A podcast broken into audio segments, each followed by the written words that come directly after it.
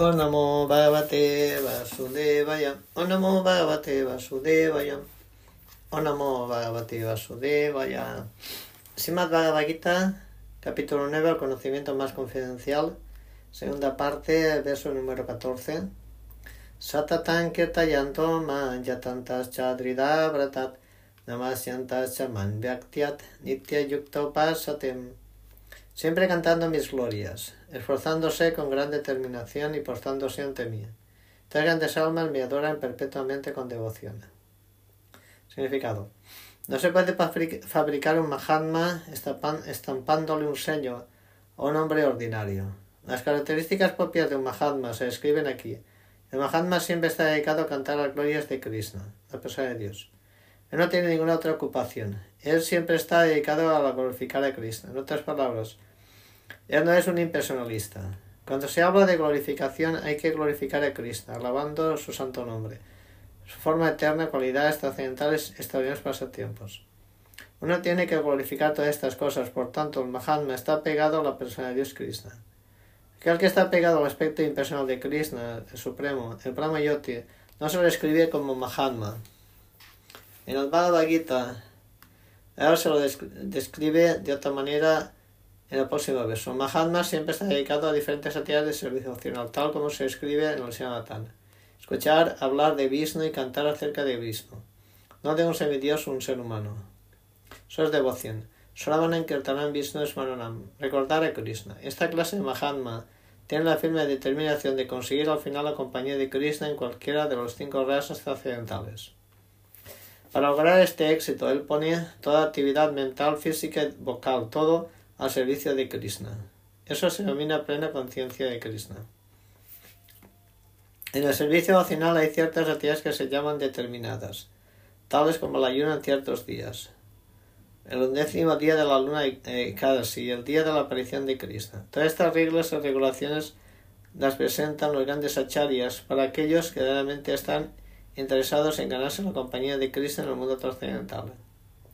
Los Mahatmas grandes almas observan estrictamente toda esta regla de regulación y en consecuencia seguro que consiguen el resultado deseado.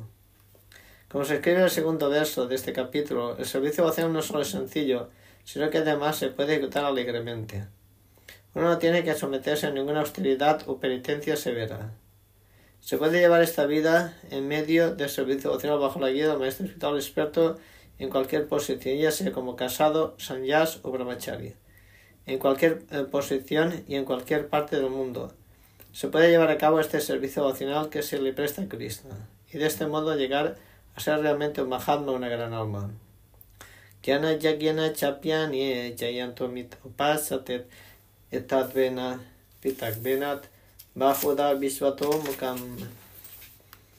Otros que hacen sacrificio mediante el cultivo del conocimiento adoran a Krishna como aquel que no tiene igual como aquel que se ha diversificado muchos y como la forma universal. Significado.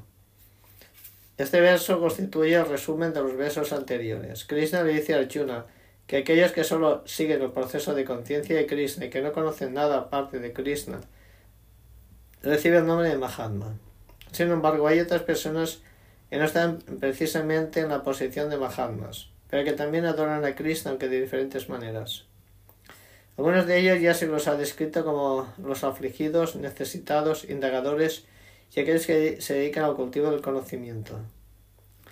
Pero hay otros que son aún más bajos y, y a ellos se los divide en tres grupos. Aquel que se adora a sí mismo considerándose que él y el, Supremo son uno.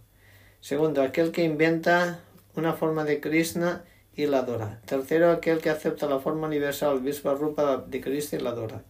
De estos tres, los más bajos de todos, aquellos que se adoran a sí mismos como el Señor Supremo y que creen que son monistas, son los que más abundan. Esta gente cree que el Señor Krishna y es, esta gente cree que es el Señor Krishna y en ese estado de conciencia se adoran a sí mismos. Esto también es un tipo de adoración de Dios, pues ellos pueden entender que no son el cuerpo material, sino que de hecho son alma espiritual, al menos en ese sentido impera. Por lo tanto, por lo general, los impresionistas adoran a Krishna de este modo. La segunda clase comprende a los adoradores de semidioses, aquellos que mediante la imaginación consideran que cualquier forma es la forma de Krishna. Y la tercera clase comprende aquellos que no pueden concebir nada más allá de la manifestación de este universo material. Ellos consideran que el universo es la entidad o organización suprema y la adoran. El universo, el universo también es una forma de Krishna. Aham kratura aham yagya sadaham aham ausadam mantu aham aham evajyam aham agnir aham hutam. Mas yo soy el ritual, el sacrificio, la ofrenda a los antepasados, la hierba medicinal y el canto trascendental. Yo soy la mantequilla, el fuego y la ofrenda. Significado. El sacrificio védico conocido como Yotistoma también es Krishna. Y él es también el Mahayagya, que se menciona en el Smriti. Las oblaciones que se ofrecen al Pitriloka o o al sacrificio que se celebra para complacer al Pitriloka, que se considera que es un tipo de medicina en forma de mantequilla clarificada, también es Krishna. Los mantras que se cantan en relación con esto también son Krishna y muchos otros elementos que se hacen con producto lácteo para ser ofrecidos al sacrificio también son Krishna. El fuego también es Krishna porque es uno de los cinco elementos materiales. Se considera por ello que es la energía separada de Krishna. En otras palabras, los sacrificios védicos que se recomiendan en la división karma-kanda de los Vedas también son Krishna en su totalidad. Dicho de otra manera, aquellos que están dedicados a prestar servicio devocional a Krishna se debe sobre entender que han celebrado ya todos los sacrificios que se recomiendan en los Vedas. Pittahamasya yagato matadata pitamahat pedyam pavita monkaram riksamayayur evacham. Yo soy el padre de este universo, la madre, el sostén y el abuelo. Yo soy el objeto del conocimiento, purificador, la sílaba Om. Yo soy también los Vedas Rik, Sama y Yayur. Significado. Todas las manifestaciones cósmicas móviles y inmóviles son manifestadas por diferentes actividades de la energía de Krishna. En la existencia material creamos diferentes relaciones con diferentes entidades, que no son más que la energía marginal de Krishna. Bajo la creación de Prakriti, algunas de ellas aparecen como nuestro padre, madre, abuelo, creador, etc. Pero en realidad ellas son partes integrales de Krishna. Como tales, esas entidades que parecen ser nuestro padre y madre, etc., no son más que Krishna. Este verso la palabra data significa creadora. No solo nuestro padre y madre son parte integral de Krishna, el creador, la abuela y el abuelo, etc., también son Krishna. En realidad cualquier entidad es Krishna, ya que es parte integral de Krishna. Todas las Vedas apuntan pues únicamente hacia Krishna. Todo lo que queramos saber a través de los Vedas no es más que un paso progresivo para llegar a entender a Krishna. Esa materia que nos ayuda a purificar nuestra posición constitucional es especialmente Krishna. De igual forma, la entidad que está muy interesada en, entender todos los principios védicos también es parte integral de Krishna y como tal también es Krishna. En todos los mantras védicos, la palabra Om, llamada Pranava, es, la es una vibración sonora trascendental, también es Krishna. Y como en todos los himnos de los cuatro Vedas, Salma, Yayur, Rik y Atarva, el Pranavalohkara es muy resaltante, se considera que es Krishna. Gatir Bharta Prahursaksi Nivasa Saranan Suhrit Prabhava Pralayastanam Nidanam Villan Avyayam. Yo soy la meta, el sustentador, el amo, el testigo, la morada, el refugio, el amigo más querido. Yo soy la creación y la aniquilación, la base de todo, el lugar de descanso y la simiente eterna. Significado. Gati significa el destino al que queremos llegar, pero la meta última es Krishna, si bien la gente no lo sabe. Aquel que no conoce a Krishna está extraviado, y su supuesta marcha progresiva, o bien parcial o bien alucinatoria, hay muchísimas personas que, que se ponen, que ponen a los diferentes semidioses como su destino. Mediante esta rígida ejecución de los métodos estrictos respectivos llegan a diferentes planetas conocidos como Chandraloka, Suryaloka, Indraloka, Maharloka, etc. Pero como estos locas planetas son creaciones de Krishna, son Krishna y no son Krishna simultáneamente. Como estos planetas son manifestaciones de la energía de Krishna, también son Krishna, pero en realidad solo sirven como un paso hacia el adelante en el camino a lograr una perfecta comprensión de Krishna. Acudir a las diferentes energías de Krishna es acudir a Krishna indirectamente. Uno debe de acudir a Krishna directamente, ya que eso se ahorrará a uno tiempo y energía. Por ejemplo, si hay la posibilidad de ir al último piso de un edificio con la ayuda de un elevador, ¿por qué habríamos de ir por la escalera? De paso en paso. Toda descansa en la energía de Krishna, por consiguiente, sin el refugio de Krishna nada puede existir. Krishna es el supremo gobernante, porque todo le pertenece a Krishna y todo existe basado en su energía. Como Krishna está situado en el corazón de todo el mundo, es el testigo supremo. Las residencias, países, planetas en los que vivimos también son Krishna. Krishna es la última meta en lo que a refugio se refiere. En consecuencia, uno debe refugiarse en Krishna ya sea para protegerse o para eliminar su condición afligida.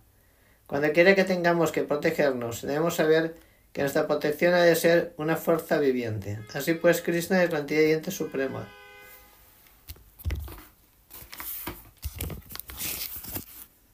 Puesto que Krishna es la fuente de nuestra generación, es decir, el Padre Supremo, nadie puede ser mejor amigo que Krishna y nadie puede ser un mejor bien queriente. Krishna es la fuente original de la creación y el descanso final después de la aniquilación. Krishna es pues la causa eterna de todas las causas. Tapamyaham aham varsam dihinamiet osijamicham amritan chaiva mrityuschat sataksachahan arjunam. Oh Arjuna, yo doy calor y retengo o envío la lluvia. Yo soy la inmortalidad y también soy la personificación de la muerte. Tanto el espíritu como la materia están en mí. Significado. Krishna mediante sus diferentes energías difunde el calor y la luz por intermedio de la electricidad y el sol. Durante la estación de verano, Krishna es quien le impide a la lluvia caer del cielo. Y luego, durante la estación de lluvias, Krishna envía incesantes torrentes de lluvia. Krishna es la energía que nos sustenta y que prolonga la duración de nuestra vida. Krishna nos, nos espera al final en la forma de la muerte. Mediante el análisis de todas estas diferentes energías de Krishna, uno puede darse cuenta de que para Krishna no existe diferencia entre la materia y el espíritu. En otras palabras, Krishna es tanto la materia como el espíritu. Por tanto, en la etapa adelantada en conciencia de Krishna, uno no hace esas distinciones. Uno solo ve a Krishna en todo. Debido a que quizás tanto la materia como el espíritu, la gigantesca forma universal que abarca toda la manifestación material también es Krishna. Sus pasatiempos se brindaban como Sundar, de dos manos tocando una flauta, son los de la persona de Dios Krishna.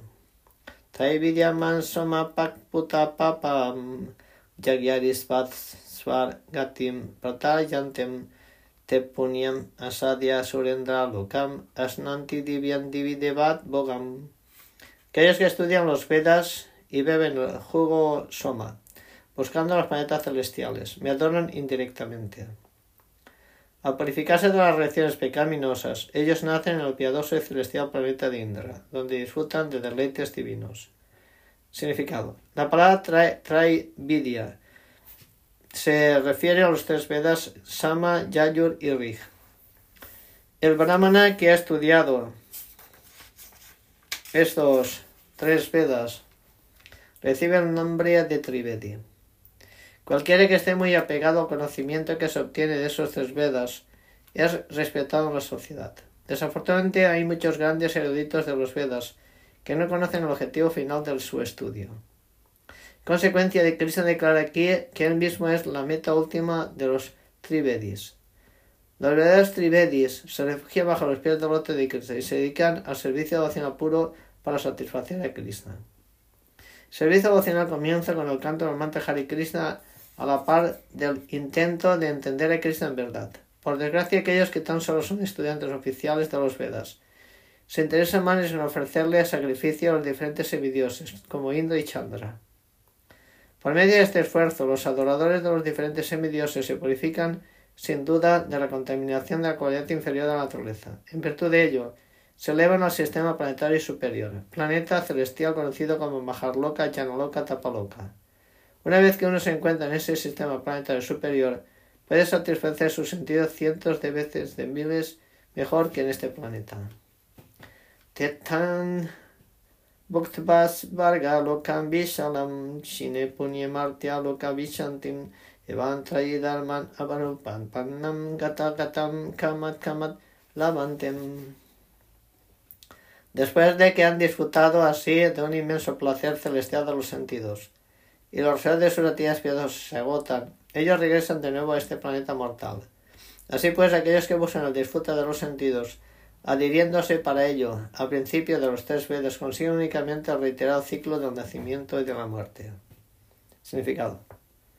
Aquel que es promovido al sistema planetario superior disfruta de una vida más larga y de mejores facilidades para el disfrute de los sentidos. Pero aún así no se le permite quedarse ahí para siempre. Al terminarse los frutos resultantes de la tía piadosa, uno es enviado de nuevo a esta tierra. Aquel que no logra la perfección del conocimiento, tal como se indica en el Vedanta Sutta Yata, en otras palabras, aquel que no llega a entender a Cristo en la causa de todas causas, fracasa en lo que se refiere a llegar a la meta última de la vida por el cual es sometido a la rutina, a la rutina de ser ascendido a la planta superior y luego descender de nuevo como, se como si se encontrara en una rueda de fortuna, la cual a veces sube y a veces baja. El significado de esto es que, en vez de elevarnos al mundo espiritual, del que deja de haber toda posibilidad de descender, uno simplemente quiere en el ciclo del nacimiento y muerte en sistemas planetarios superiores e inferiores. Es mejor ir al mundo espiritual y disfrutar de una vida eterna colmada de bienaventuranza y conocimientos, y no regresar jamás a esta existencia material desoladora.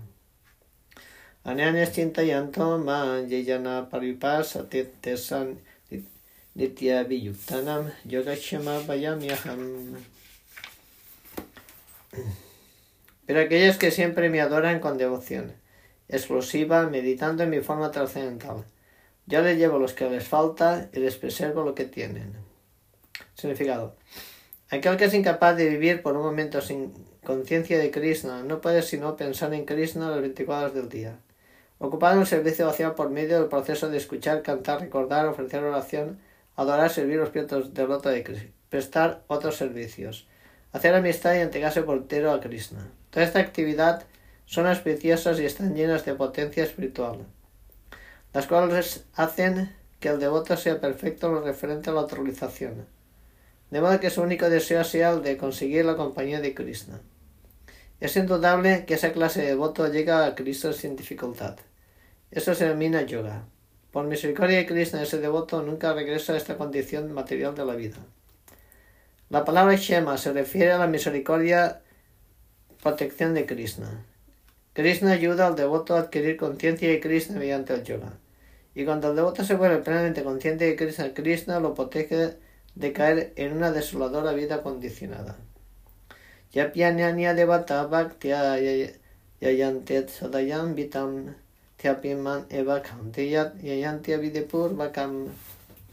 Aquellos que son devotos de otros dioses y que los adoran con fe, en realidad me adoran únicamente a mí, o hijo de Kunti, pero lo hacen de un modo equivocado. Significado. Las personas que se dedican a la adoración de los semidioses no son muy inteligentes, pese que esa adoración eh, indirectamente se me ofrece a mí, dice Krishna. Por ejemplo, cuando un hombre vierte agua en las hojas y ramas de un árbol sin echarle agua a la raíz, lo hace sin suficiente conocimiento o sin observar principios regulativos. De forma similar, el proceso para prestar servicio a diferentes partes del cuerpo consiste en proveerle la comida al estómago. Los semidioses son, por así decirlo, diferentes funcionarios directores que forman parte del gobierno de Krishna. Uno tiene que seguir las leyes promulgadas por el gobierno, no por funcionarios o directores. De la misma forma, todo el mundo debe ofrecerle su adoración únicamente a Krishna. Esto satisfará automáticamente a los diferentes directores y funcionarios del Señor. Los funcionarios y directores trabajan como representante del gobierno y tratan de y tratar de sobornarlos esto es ilegal. Ella se denota aquí como Abidi Purvakam. En otras palabras, Krishna no aprueba la adoración innecesaria de semidioses. Sarva evachat natumam tadenatas Yo soy el único disfrutador y amo de todos los sacrificios. Por consiguiente, aquellos que no reconocen mi naturaleza trascendental caen. Significado. Aquí se expresa claramente que hay muchos tipos de, ejecuciones de Yagya, que se recomiendan en la escritura védica, pero que en realidad todas ellas tienen por objeto satisfacer a Krishna. Yagya significa Vishnu.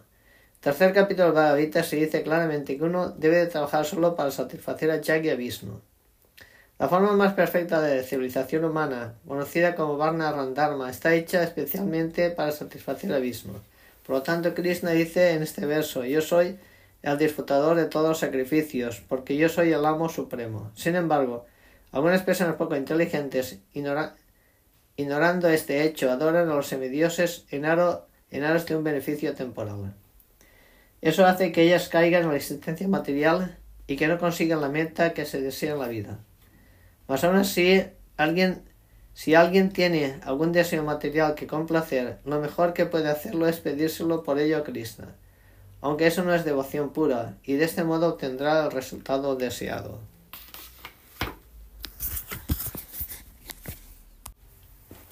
Yanti deva vrata deva piti yanti priti vrata botani yanti yanti man Aquellos que adoran a los semidioses nacerán entre los semidioses, y aquellos que adoran a los antepasados irán a los antepasados. Aquellos que adoran a los fantasmas y espíritus nacerán entre esos seres, y aquellos que me adoran a mí vivirán conmigo. Significado. Si uno tiene algún deseo de ir a la luna, al sol o cualquier otro planeta, puede lograr ir al destino deseado si sigue los principios védicos específicos que se recomiendan para ese fin tal como el proceso técnicamente conocido como Darsa Paurnamasi. Dichos principios se escriben vívidamente en la porción de los Vedas que trata de la actividad fruitiva, y en la que se recomienda una adoración específica de los semidioses que están situados en diferentes planetas celestiales.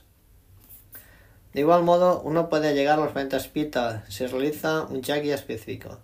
Asimismo, uno puede ir a muchos planetas de fantasmas y volverse un yaksa, raksa, raksa o pisacha la adopción pisacha se denomina arte negra o magia negra. Hay muchos hombres que practican este arte negro y ellos creen que es espiritualismo, pero esas actividades son totalmente materialistas. Es similar al devoto puro que solo adora a Krishna, llega al planeta Vaikunta Krishna Loka sin duda alguna. Es muy fácil entender con este importante verso que si por el simple hecho de adorar a semidioses uno puede llegar a planetas celestiales, por adorar a los pitas uno puede llegar a los planetas pita. Por hecho de practicar el arte negra, uno puede llegar a los planetas de los fantasmas. ¿Por qué el devoto puro no puede llegar al planeta de Cristo Vishnu? Por desgracia, mucha gente carece de información acerca de estos planetas sublimes en los que vive Cristo Vishnu. Y como no saben de ellos, caen. Hasta los impersonalistas se caen del Brahma Yoti.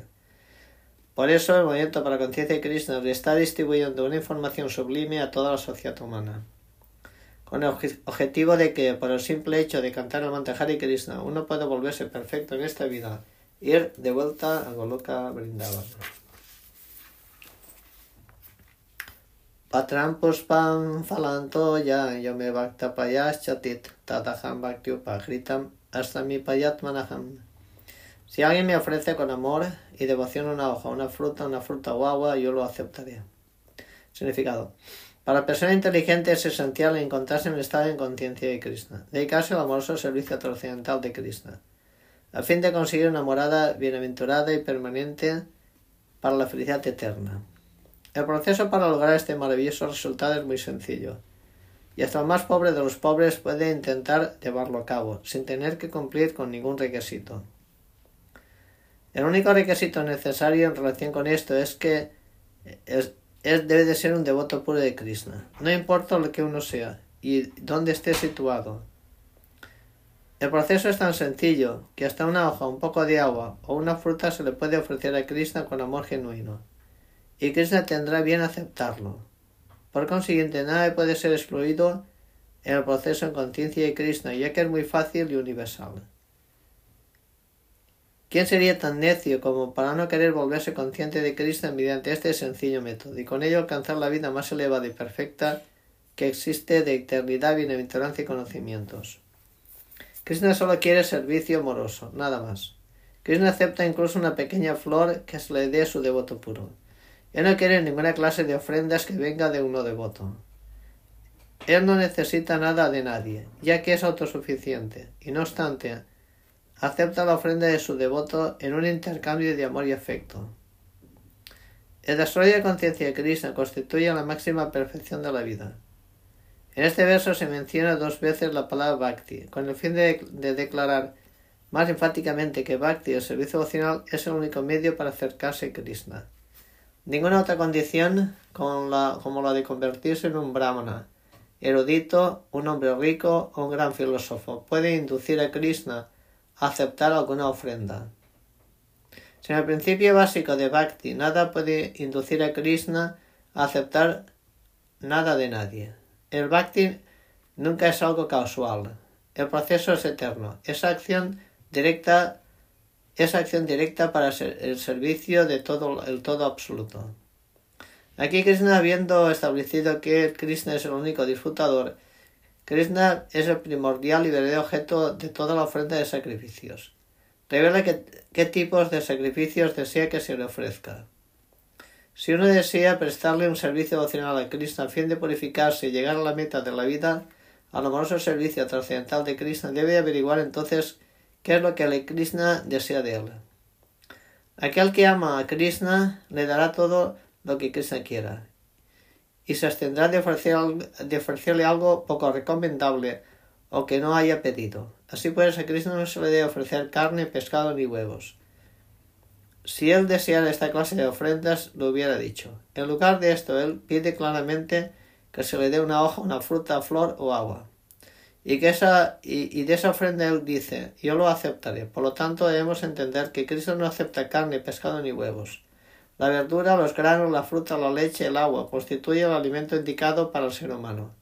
El propio Krishna lo prescribe. Cualquier otra cosa que comamos no se le puede ofrecer a Krishna, pues él no lo aceptará. De modo que si ofrecemos otra cosa, otras comidas, no estaremos actuando en el plano de la devoción amorosa. El capítulo 3, verso 13, Krishna explica que sólo los remanentes de un sacrificio están purificados, y que sólo esos remanentes son aptos para el consumo de aquellos que están tratando de progresar en la vida y liberarse de las garras del enredo material. De aquellos que no ofrecen su comida, él dice en el mismo verso que solo comen pecado. En otras palabras, cada uno de sus bocados simplemente aumenta su enredo en la complejidad de la naturaleza material. Pero el acto de preparar sencillo y sabroso plato de verdura, ofrecer ante la foto de la deidad de Krishna y postarse y orarle Krishna para que acepte esta humilde ofrenda, le permitirá a uno progresar firmemente en la vida, purificar el cuerpo, crear tejidos cerebrales finos que lo llevarán a uno a tener el pensamiento claro. Por encima de todo, la ofrenda se debe hacer con una actitud amorosa. Krishna no necesita comida, puesto que él ya posee toda, todo lo que existe. Mas aún así él aceptará la ofrenda de alguien que desea complacerle de esta manera. El elemento importante al preparar, servir y ofrecer es actuar con amor por Krishna. Los filósofos impersonalistas que desean sostener que la verdad absoluta no tiene sentidos no pueden entender este verso del Bhagavad Gita. Para ellos, o bien es una metáfora o una prueba del carácter mundano de Krishna. Del Bhagavad Gita. Pero en realidad Krishna, la divinidad suprema, tiene sentidos y se afirma que sus sentidos son intercambiables. En otras palabras, cada uno de sus sentidos para realizar la función de cualquiera de ellos. Eso es lo que quiere decir que Krishna es absoluto. Y si él no, tiene, si no tuviera sentidos difícilmente se podría considerar que él está colmado de toda esta clase de opulencia. Capítulo 7 Krishna ha explicado que Krishna fecunda la naturaleza material con la, con la entidad. Eso lo hace con lanzando su mirada sobre la naturaleza material. Así que en este caso Krishna, que Krishna oiga la amorosa palabra del devoto, ofreciéndole la comida es totalmente idéntico a que él coma y de hecho la pruebe. Este punto se debe recalcar. Debido a su posición absoluta, su acto de escuchar es totalmente idéntico a su acto de comer o saborear. Solo el devoto, quien acepta a Krishna tal como él mismo se describe, su interpretación puede entender que la verdad absoluta puede comer algo y disfrutarlo.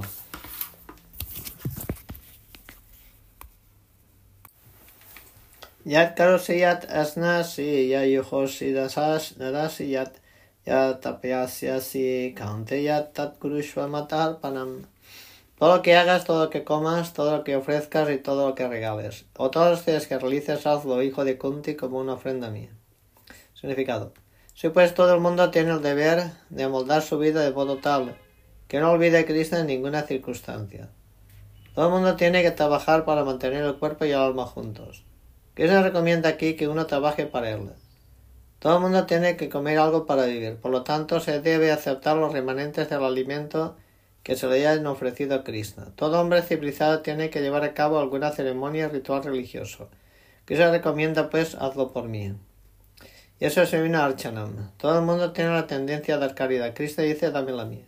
Eso significa que todo el dinero sobrante que se haya acumulado se debe utilizar para divulgar el movimiento de conciencia de Krishna. Hoy en día la gente está muy inclinada al proceso de la meditación, el cual no es práctico en esta era. Pero si alguien practica meditar en Krishna 24 horas al día, entre el proceso de cantar con las cuentas del mantra Hare Krishna, esa persona es sin duda el meditador, el yogi más grande de todos, tal como lo establece el sexto capítulo del Bhagavad Gita. Suba suba palair eva moksha se karma bandhanai sanyasa yoga vimuktomat upasya sin de este modo te liberarás del cautiverio del trabajo y sus resultados auspiciosos y desfavorables. Con la mente fija en mí y siguiendo este principio de renunciación te liberarás y vendrás a mí. Significado. Aquel que actúa con conciencia y Cristo bajo una dirección superior se conoce como yukta. El término técnico es yukta vairagya. Esto lo explica más ampliamente Rupa Goswami de la siguiente manera. Rasaktasya Visaya Yatarhanupayun Yatat Nirvande Krishna Sambande Yuktam Vairagya Uchaten Bhakti Rasamrita siendo 1, 2, 255. Rupa Goswami dice que mientras no, no, no encontremos en este mundo material Rupa Goswami dice que mientras nos encontremos en este mundo material tenemos que actuar. No podemos dejar de hacerlo. Por consiguiente, si las acciones se llevan a cabo y los frutos se dan a Krishna, eso se denomina Yukta Vairagya. Todas las actividades realmente situadas en el plano de la renunciación limpiarán el espejo de la mente, mientras que el ejecutor irá progresando en lo que se refiere a la iluminación espiritual y se va completamente entregado a Krishna. De modo que al final se libera y su liberación también específica. Por medio de esta liberación, él no se ve bueno con el Brahmayote, sino que más bien entra en el planeta de Krishna. Se menciona aquí claramente Man Upasyasi, él viene mí, de vuelta al hogar, de vuelta a Goloka Brindavan cinco etapas diferentes de liberación y aquí es, se especifica que el devoto que siempre ha vivido aquí bajo la dirección de Krishna, tal como ya se dijo, ha evolucionado hasta el punto en que al abandonar el cuerpo puede ir de vuelta a Goloka Brindavan y tener directamente la compañía de Krishna. Todo aquel que no tenga ningún otro interés más que el de dedicar su vida al servicio de Krishna es de hecho un señas. Esa persona siempre se considera un sirviente eterno que depende de la voluntad suprema de Krishna. Sí, pues todo lo que ella hace es por el bien de Krishna. Cualquier acción que ella realiza, la realiza como servicio a Krishna. Esa persona no le presta mucha atención a la actividad fruitiva o al deber prescrito que se menciona en los Vedas. La persona ordinaria tiene la obligación de ejecutar el deber prescrito que se menciona en los Vedas. Pero aunque el devoto puro que está totalmente dedicado al servicio de Krishna puede que en ocasiones parezca ir en contra del deber védico prescrito, en realidad no es así. La autoridad Vaisnava dice, en consecuencia, que ni siquiera las personas más inteligentes de todas pueden tener el plan y la actividad de un devoto puro. La palabra exacta con la que se indica esto son Tanravakya Kriya Mudrat Vignehat Nabuyaya. María Lila 2339. La persona que siempre está dedicada de este modo al servicio de Krishna, o que siempre está pensando y planeando cómo servir a Krishna, se la debe considerar completamente liberada en el presente y en el futuro eh, su ida de, vuelta al lugar, de vuelta a Goloka Brindavan está garantizada. Dicha persona está por encima de toda crítica materialista, tal como Cristo está por encima de toda críticas. Samohan sarva bhutesu astina priyaham.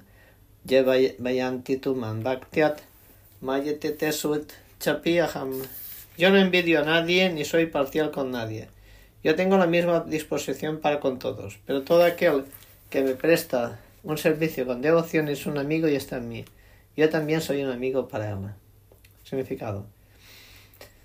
Uno puede preguntar aquí que si Krishna es igual con todo el mundo y nadie es su amigo especial, entonces ¿por qué muestra un interés especial en los devotos que siempre están dedicados a su trascendental servicio. Pero ello no es una discriminación, es algo natural. Puede que un hombre cualquiera que de este mundo material tenga una disposición muy caritativa, más aún así él muestra un interés especial en sus propios hijos. Krishna dice que todo inteligente, sea cual fuera su forma, de su hija, y por ende, él le proporciona a cada uno una generosa provisión de las cosas necesarias en la vida. Krishna es tal como la nube, que derrama su lluvia por todas partes sin tener en cuenta si el agua cae a la roca, la tierra o en el agua. A sus devotos, él les da una atención especial. A estos devotos se los menciona aquí, ellos siempre se encuentran en estado de conciencia y Krishna. Por consiguiente, siempre están situados en Krishna de un modo trascendental. La misma frase conciencia de Krishna sugiere que aquellos que tienen este estado de conciencia de Krishna son trascendentalistas vivientes que están situados en Krishna. Krishna dice aquí muy claro, Mayite, ellos están en mí. Naturalmente, como resultado de esto, Krishna también está en ellos. Es algo recíproco. Eso también se explica con las palabras Yeyatamam Papadi ante tanta Taiba Vayamyaham. En la proporción en que cualquiera se entregue a mí, yo me ocupo de él. Esa reciprocidad trascendental existe debido a que tanto Krishna como el devoto tienen conciencia. Cuando un diamante está montado en un anillo de oro, se ve muy hermoso. El oro, es, el oro es glorificado y al mismo tiempo el diamante es glorificado. Krishna entiende brillan eternamente. Cuando un entiende se inclina hacia el servicio de Krishna, se ve como el oro. Krishna es un diamante y esa combinación es muy hermosa. A los seres vivientes que se encuentran en estado puro se les conoce como devotos. El Señor Supremo se vuelve el devoto de sus devotos. Si entre el devoto y Krishna no hubiera una relación recíproca, entonces no habría ninguna filosofía personalista. En la filosofía personalista no existe una correspondencia entre el Supremo y el entiende, pero la filosofía personalista sí la hay. A mí se da el ejemplo de que Krishna es como un árbol de deseos y que todo lo que uno quiere de este árbol de que es Krishna lo provee. Pero la explicación que se da aquí es más completa. Aquí se declara que Krishna es parcial con los devotos. Eso es la manifestación de la misericordia especial de Krishna para con los devotos. La reciprocidad de Krishna no se debe considerar que se encuentra bajo la ley del karma. Ella pertenece a la situación trascendental en la que actúa el Señor y sus devotos. El servicio devocional que se le presta a Krishna no es una actividad de este mundo material, es parte del mundo espiritual, en el que predomina la eternidad, la bienaventuranza y el conocimiento.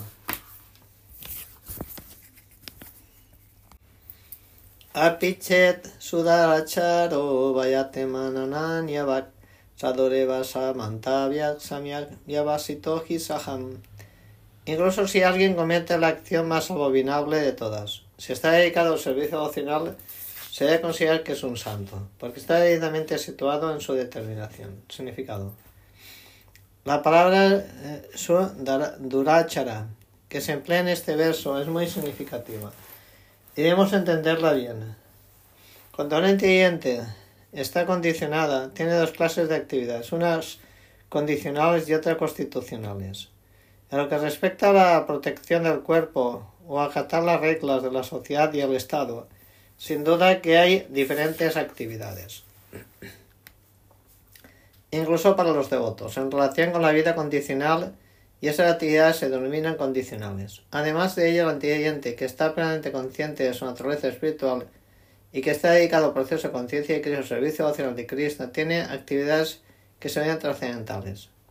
Estas actividades las, realiza en su posición constitucional.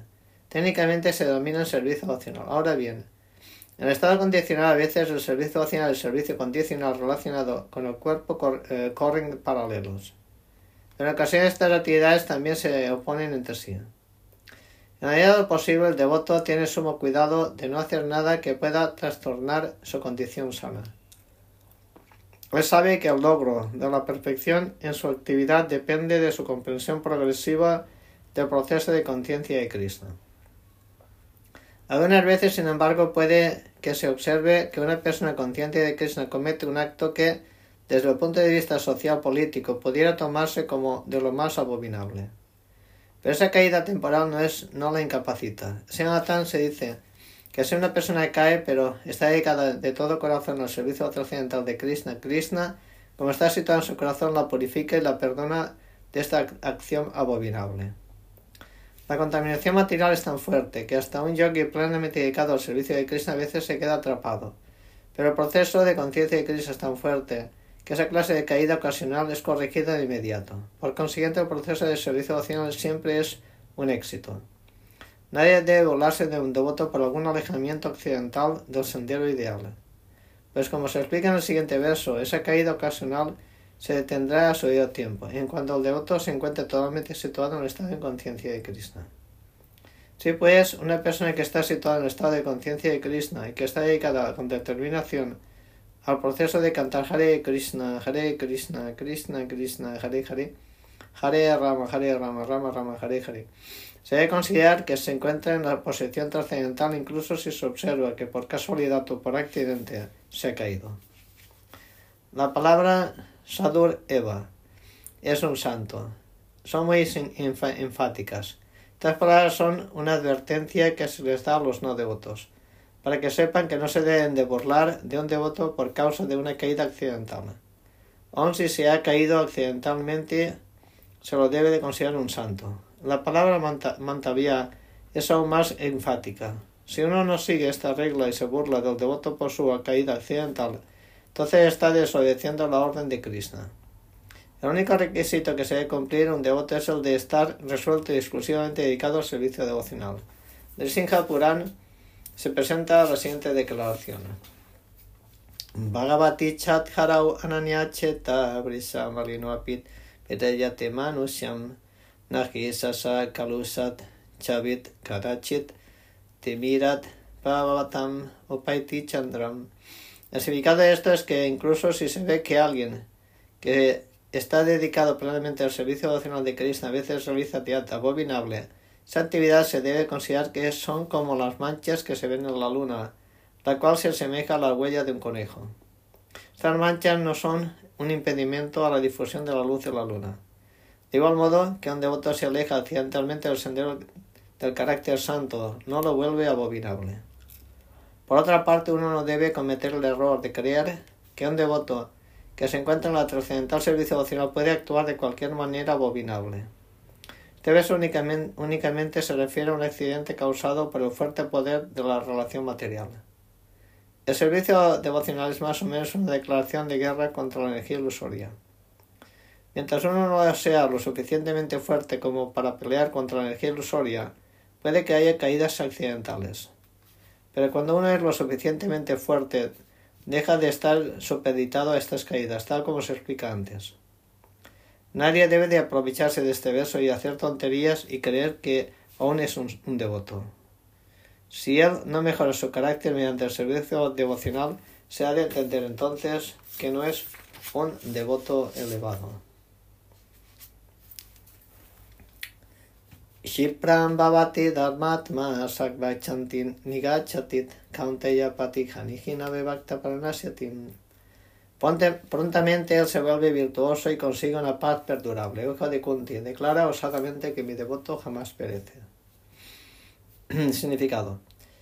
Esto no se debe mal interpretar. El séptimo capítulo Krishna dice que aquel que está dedicado a actividades perjudiciales no puede volverse devoto de Krishna. Aquel que no es devoto de Krishna no tiene ninguna cualidad en absoluto. Entonces, aunque queda la pregunta de cómo alguien que está dedicado al teatro abominable, ya sea accidental o intencionalmente, puede ser un devoto puro. Esta pregunta se puede hacer con razón. Según se declara en el capítulo 7, los herejes, quienes nunca se acercan al servicio nacional de Krishna, no tienen ninguna cualidad, tal como se declara en el Siddhartha. Por lo general, el devoto que está dedicado a las nueve clases de actividad devocional está ejecutando el proceso de limpiar el corazón de toda contaminación material. Él pone a Krishna en su corazón, y toda contaminación pecaminosa se limpia naturalmente. La idea de pensar siempre en Krishna lo vuelve a uno puro por naturaleza. De acuerdo con los Vedas existe una cierta regulación según la cual si uno cae de la excelsa posición tiene que someterse a ciertos procesos rituales para purificarse. Pero aquí no se pone esa condición, porque el proceso purificador ya se encuentra presente en el corazón del devoto. Debido a su acto de recordar constantemente Krishna. Por tanto, el canto Hare Krishna, Hare Krishna, Krishna Krishna, Hare Hare, Hare Rama, Hare Rama, Rama Rama, Hare Hare. Se debe continuar sin interrupción. Este, esto protegerá al devoto de todas las caídas accidentales. Él permanecerá así libre de toda contaminación material perpetuamente. Manki parta papayona sudras sudras tiapiyanti parangatim. Hija de Prita, aquellos que se refugian en mí, aunque sean de baja estirpe, mujeres, vaisias, comerciantes, sudras, trabajadores, pueden dirigirse hacia el destino supremo. Significado. Krishna expresa aquí claramente que en el servicio devocional no hay ninguna distinción entre gente de clase alta y gente de clase baja. El concepto material de la vida sí existen estas divisiones, pero para una persona que está dedicada al trascendental servicio devocional de Krishna no la hay. Todo el mundo es digno de ir al destino supremo. Bhagavatam 2.4.18 se declara que incluso la persona más baja de todas, que se denominan chandalas, los que comen perros, pueden purificarse mediante relación con un devoto puro. Por consiguiente, el servicio devocional y la guía de un devoto puro son cosas tan fuertes que no hay ninguna discriminación entre los hombres de clase baja y clase alta. Cualquiera puede participar de ello. El hombre más sencillo de todos, que se refugia en el devoto puro, puede purificarse mediante la guía indicada. De acuerdo con las diferentes maneras de naturaleza material, a los hombres se les clasifica en aquellos que están influidos por la bondad, brahmanas, los que están influidos por pasión, satrias y los o administradores, los que están influenciados por la modalidad de pasión e ignorancia, vaisias, comerciantes. Los que están influenciados por la modalidad de la ignorancia, sudras, obreros. es que son más bajos que estos se ven en chandalas, naciendo en familias pecaminosas. Por lo general, la clase superior no acepta relacionarse con aquellos que nacen en familias pecaminosas. Pero el proceso de servicio devocional es tan fuerte que el devoto puro de Krishna puede permitirle a la gente de toda clase baja que logren la máxima perfección de sus vidas. eso es solo posible cuando uno se refugia en Krishna. Como se indica aquí en la palabra Vyapasritya, uno tiene que refugiarse en Krishna por completo. De, esto, de este modo, uno puede volverse mucho más eminente que grandes gyanis y yogis. Quien punar brahmana punya bhakta rayasayastatat anityan asukam lokam imam prapya vayasvamam. Cuando más cierto no es esto en el caso de los virtuosos brahmanas, de devotos y también de los reyes santos. Así que habiendo venido a este temporal y desolador mundo, dedícate a mi servicio devocional. Significado. En este mundo material hay diferentes clases de gentes, pero al fin y al cabo este mundo no es un lugar feliz para nadie. Aquí se afirma claramente Anityam Asukam Lokam. Este mundo es temporal y está repleto de sufrimientos. No es un lugar habitable para ningún hombre cuerdo. La persona de Dios Cristo declara que este mundo es temporal y está colmado de desdichas. Algunos filósofos, especialmente los mayavadis, dicen que este mundo es falso. El Bhagavad podemos entender que el mundo no es falso, es temporal. Existe una diferencia entre temporal y falso.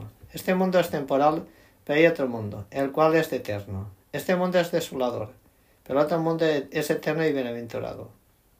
Arjuna nació en una familia real santa. También él, a él Krishna le dice, emprende mi servicio devocional y ve rápidamente de vuelta a Goluka Brindavan.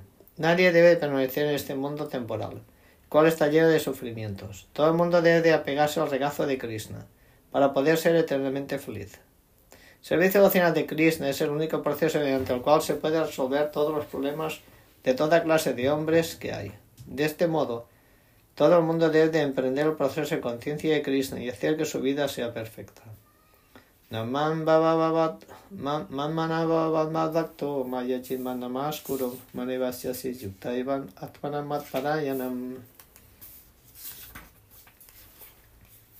Siempre ocupa la mente en pensar en mí. Vuélvete devoto mío. Ofréceme reverencias y adórame a mí. Estando completamente absorto en mí, seguro que vendrás a mí. Significado. En este verso se indica claramente que el proceso de conciencia de Cristo es el único medio para liberarse de las garras de este mundo material contaminado.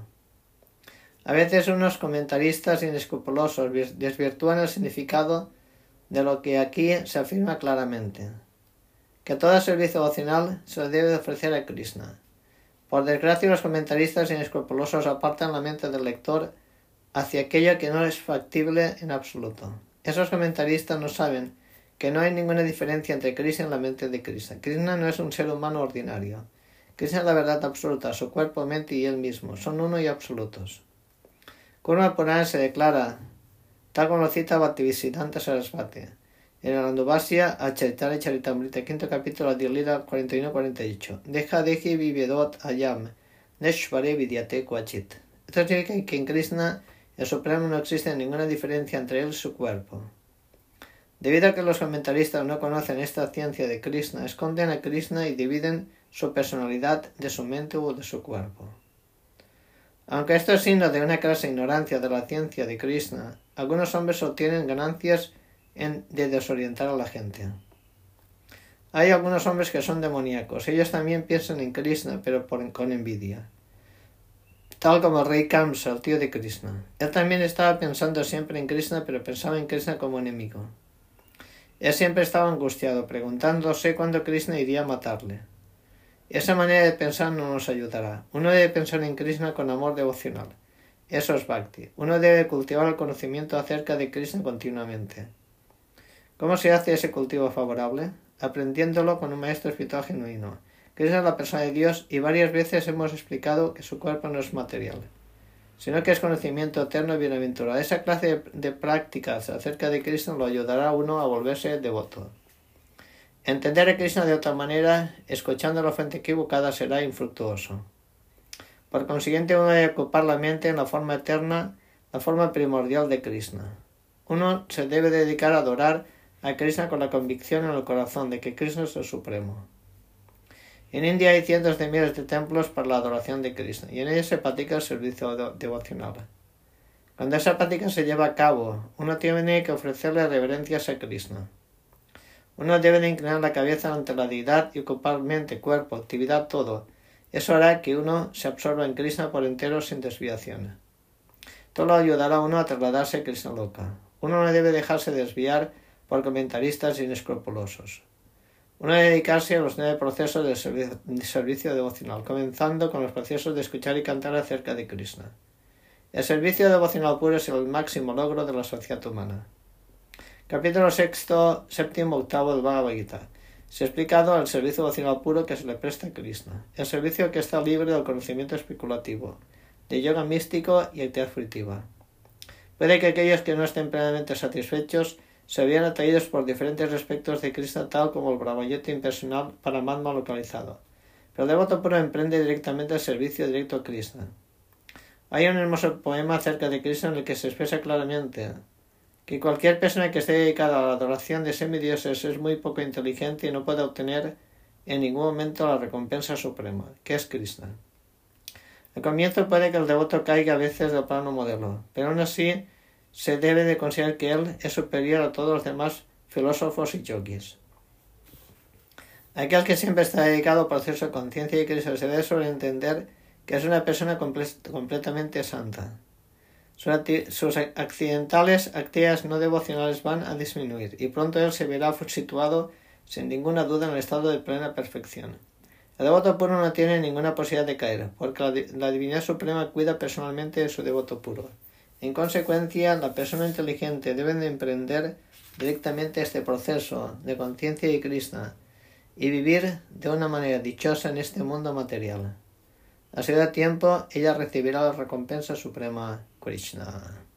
Ya si Krishna Chaitanya Prabhu Nityananda si Advaita Gadadhar Shivacha Divarvata Brinda Hare Krishna Hare Krishna Krishna Krishna Hare Hare Hare Rama Hare Rama Rama Rama Hare Hare Sela Prabhupada Ki Jai Gaur Premanandi Hare Hare Bo